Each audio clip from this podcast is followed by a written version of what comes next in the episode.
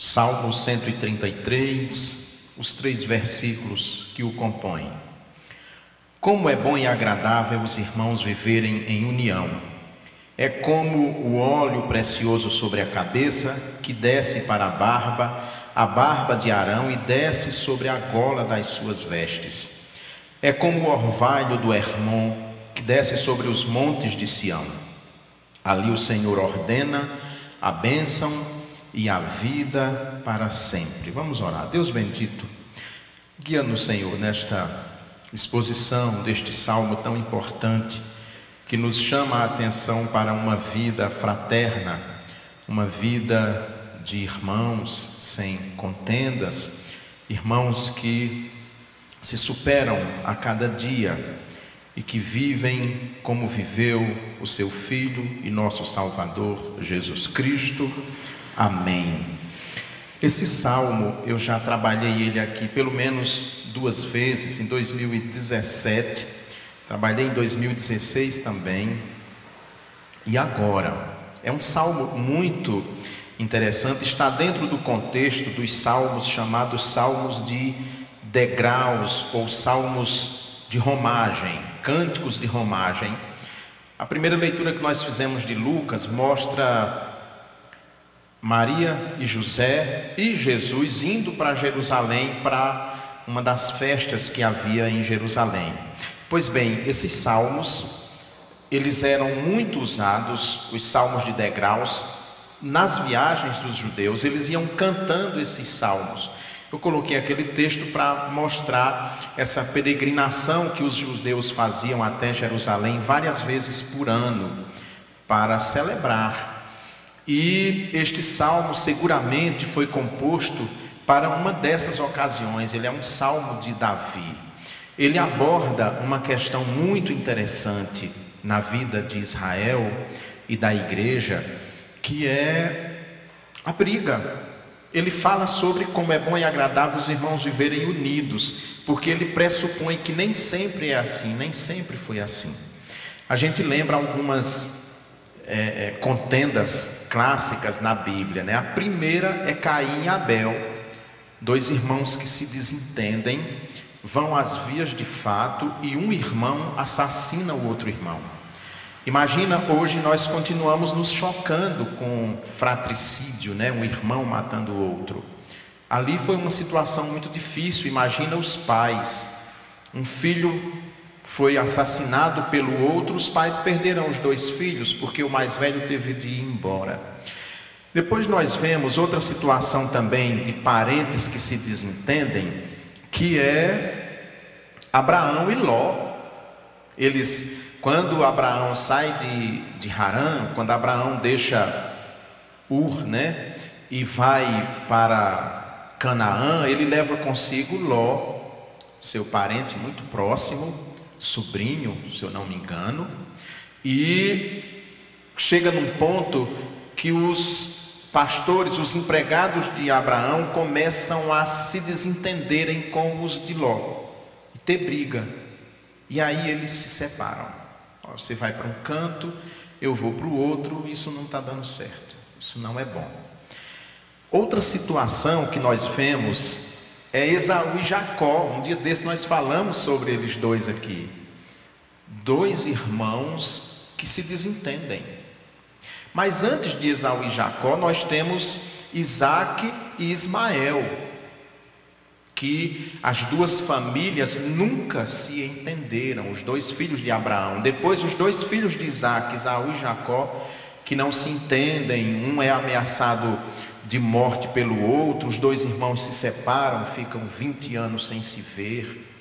Depois, os filhos de José, os filhos de Jacó, desculpa, que começam a brigar entre si, os doze filhos, há uma confusão, a briga entre os filhos, que chega ao ponto de tramarem o assassinato de um irmão de José, olha só, as doze tribos que, que representam toda, todo Israel, toda a história. E aí nós sabemos da história que a vida de José é poupada, mas ele é vendido como escravo. Depois nós vemos briga entre os três irmãos, Moisés, Arão e Miriam. Tem momentos que eles não vão se entender. Tem, é, vão alto os três.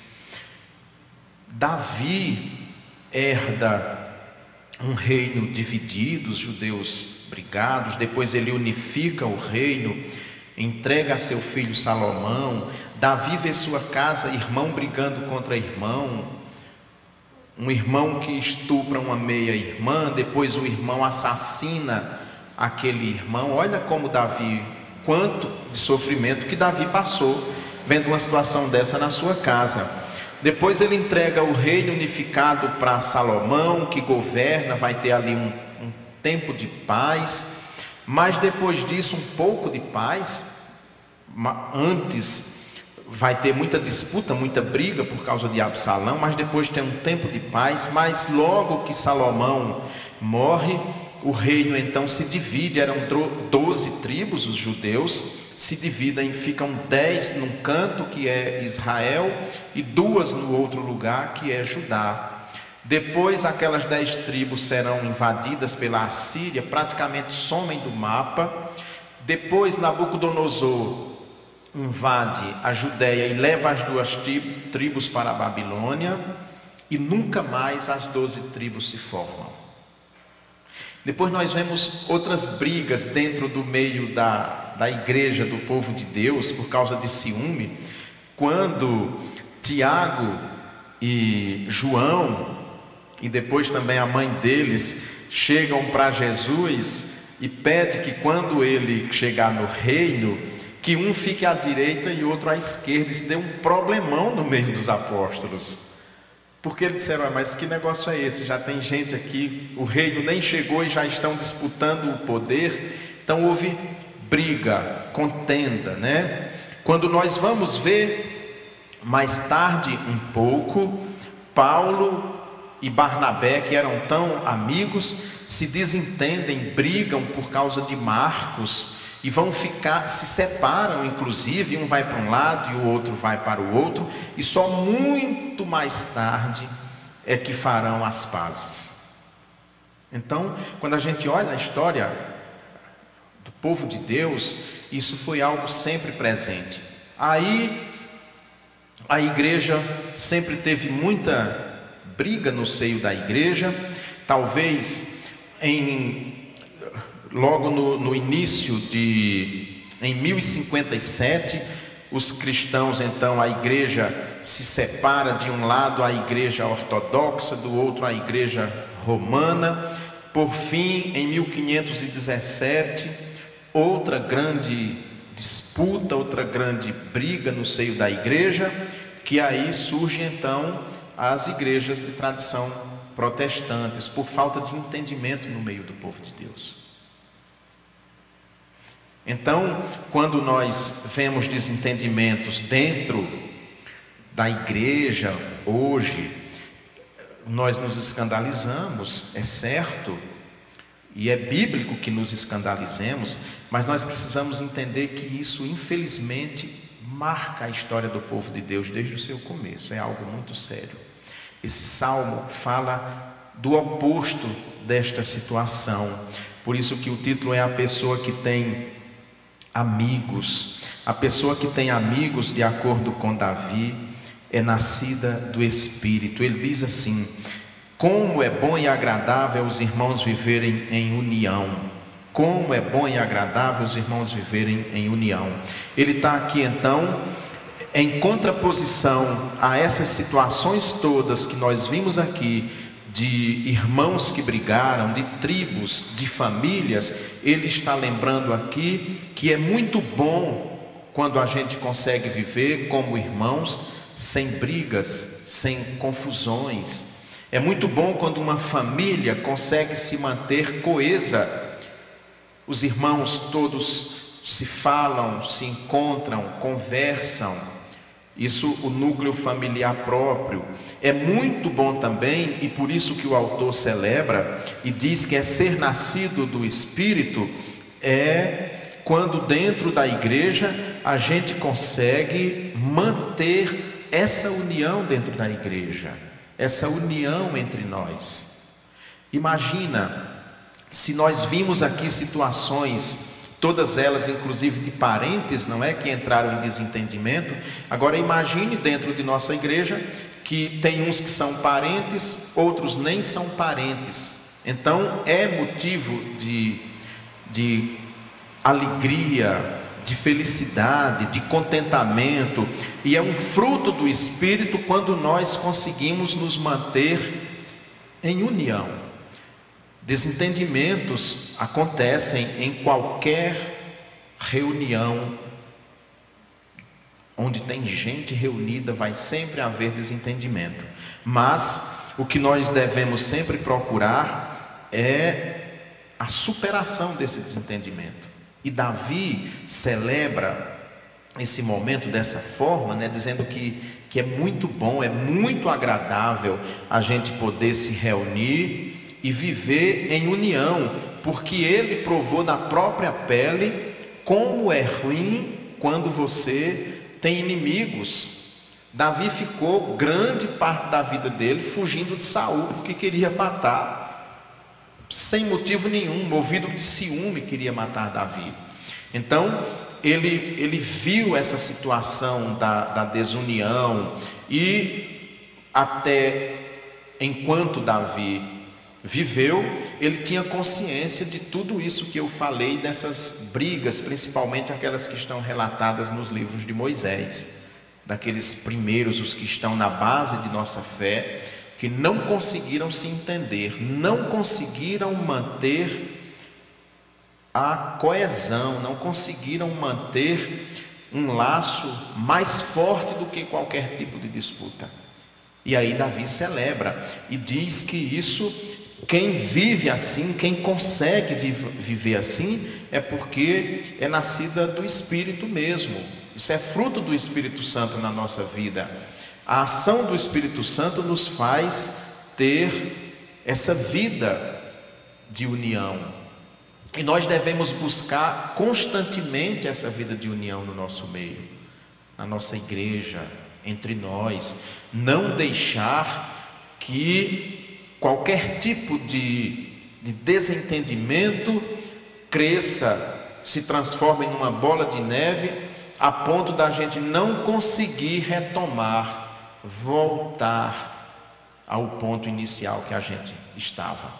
É muito ruim quando tem esse tipo de, de briga, de confusão dentro das igrejas. A gente conhece aqui mesmo na cidade igrejas que se dividiram por falta desse entendimento, dessa busca de unidade. Um grupo segue um, outro grupo segue outro, e aí isso é um problema muito sério porque as famílias se dividem. As famílias se dividem quando isso acontece. Então, Davi, por ter provado na própria pele, seguramente ao ver o povo todo reunido ali em Jerusalém para celebrar festas, os caminhantes vindo pelas estradas, ficando dias e dias em Jerusalém, como a festa dos tabernáculos, né, das tendas. Ele viu aquilo e teve aquele vislumbre e pensou: puxa vida, como é bom! E como seria bom se a gente vivesse assim eternamente, nessa festa, nessa alegria. Como isso é bacana.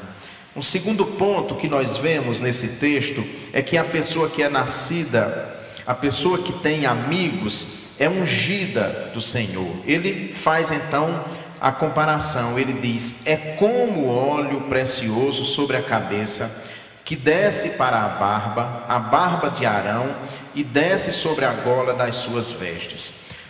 No, nesse tempo aqui, sacerdotes e reis eram ungidos com óleo. Moisés ungiu Arão, depois disso, todos os sacerdotes de Israel eram ungidos com óleo. Aquele óleo que era perfumado era derramado sobre a cabeça. Via de regra, os sacerdotes e os judeus usavam barba, como hoje os mais ortodoxos usam.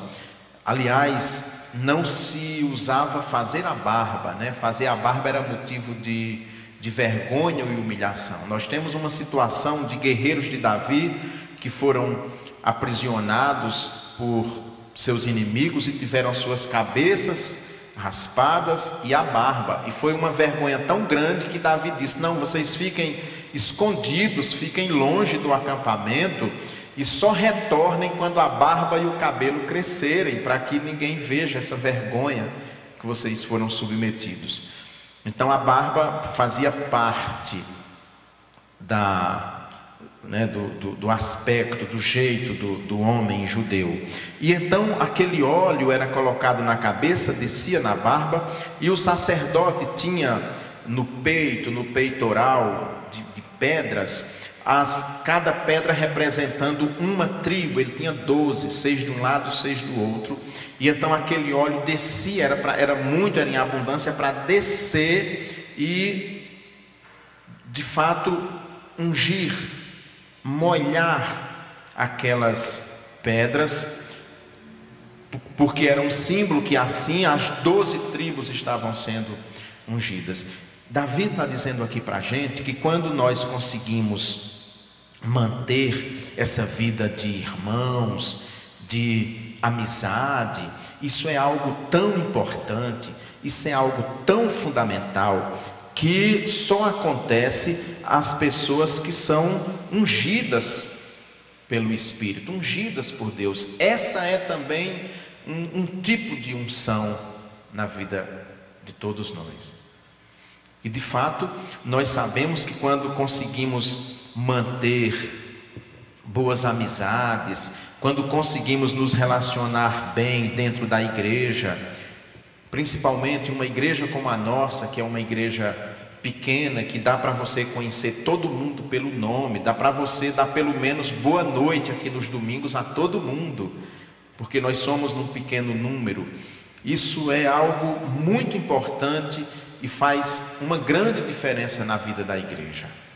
Eu penso que nós experimentamos é, esses momentos com muita frequência e de tanto nós experimentarmos esses momentos com tanta frequência, nós nem não é que nós não valorizamos, mas nós não nos damos conta disso.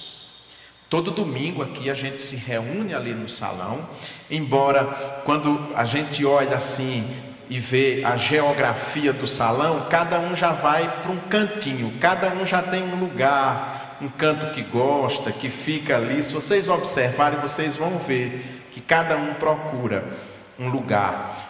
Mas nós não vemos, eu pelo menos nesses anos todos aqui na igreja, graças a Deus, tenho vivido nesse tempo que Davi viveu aqui, que não tive como pastor, de intervir em nenhuma briga de ninguém da igreja contra ninguém da igreja. Não houve.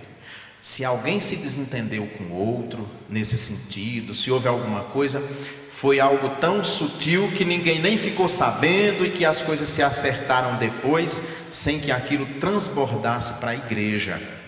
A gente vê ali o momento de festa, de alegria, como é todo domingo.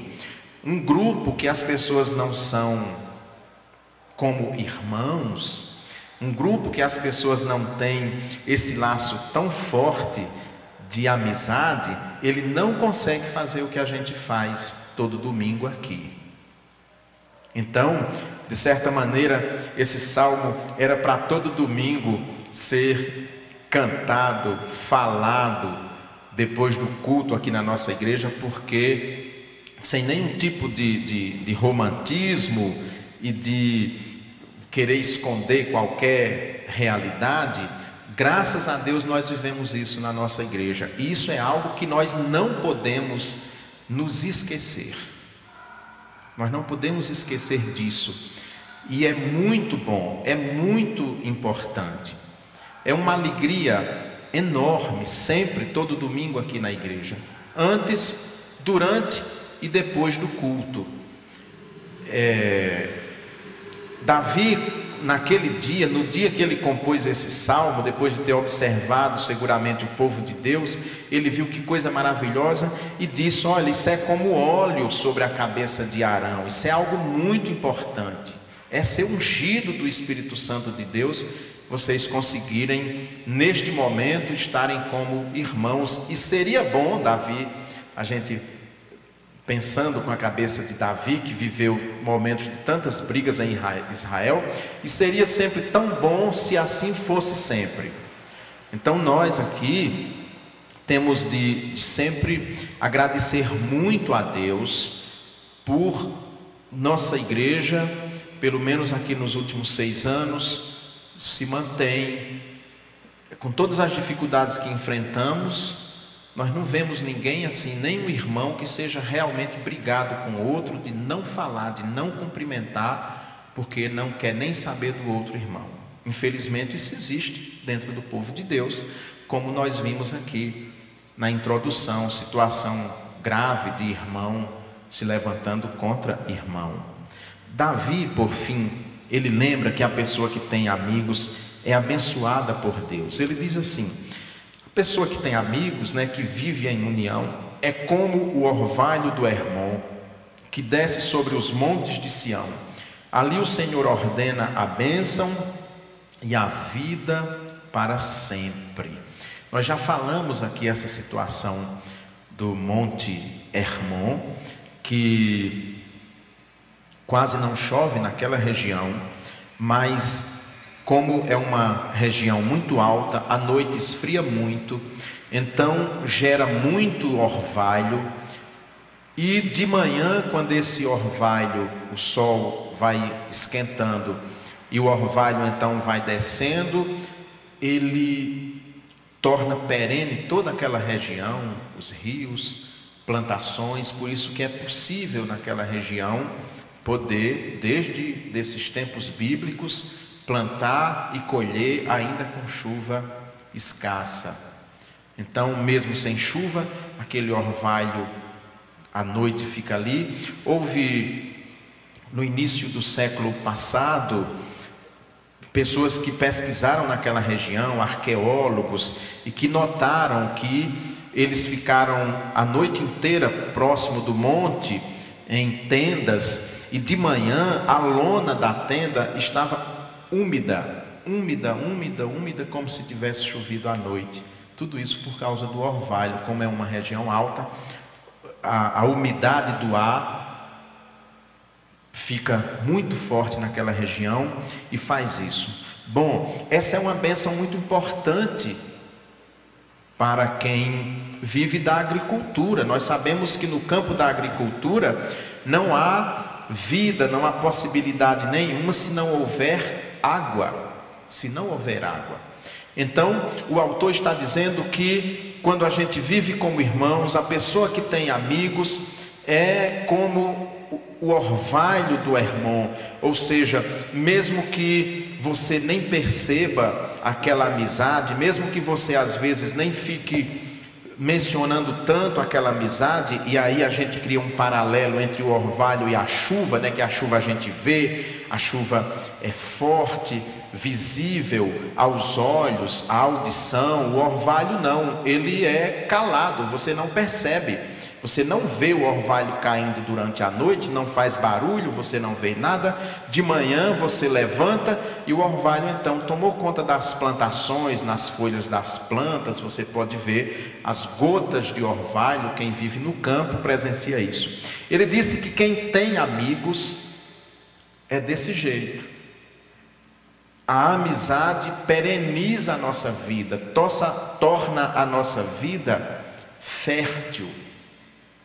É possível então a gente ficar muito tranquilo, porque mesmo que aqueles amigos não façam o barulho da chuva, mas você sabe que eles perenizam a sua vida, que no momento de, de dificuldade, de sofrimento ou de dor, aquele amigo está ali para cuidar de você, para lhe ouvir, para atender se você ligar para ele, qualquer hora do dia ou da noite, vai atender, vai conversar se preciso for. É importante nós conservarmos esses relacionamentos na nossa vida. Ele então vai criando e lembra que é também a amizade como o orvalho do Hermon.